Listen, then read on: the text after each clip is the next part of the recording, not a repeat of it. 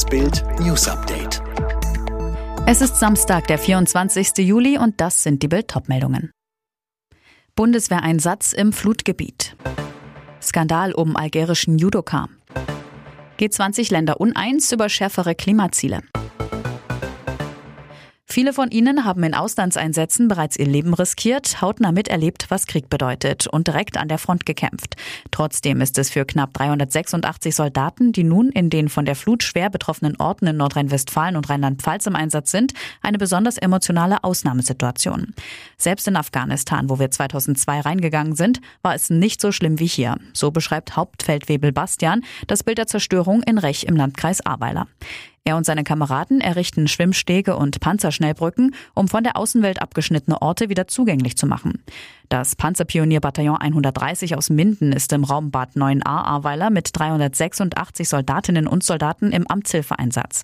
Aufgabe ist es, die Wege freizuräumen, diese behelfsmäßig instand zu setzen, weitere Brücken über die Ahr zu legen sowie Häuser von Schlamm zu befreien.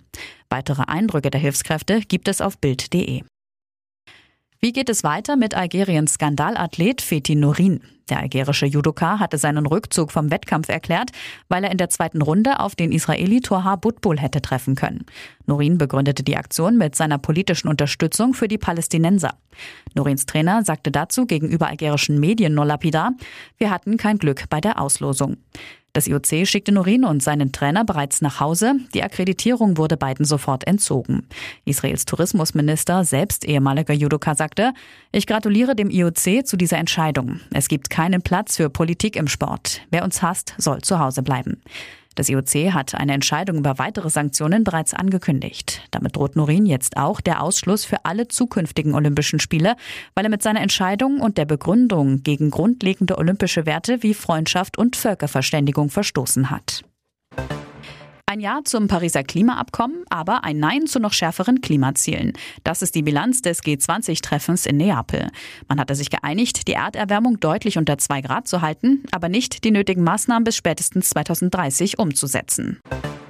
Gleich drei deutsche Kurorte gehören ab sofort zu den bedeutendsten Kurstädten Europas. Baden-Baden, Bad Ems und Bad Kissingen sind heute offiziell als neues Welterbe ausgezeichnet worden. Das hat das zuständige UNESCO-Komitee heute bei seiner Sitzung in China entschieden.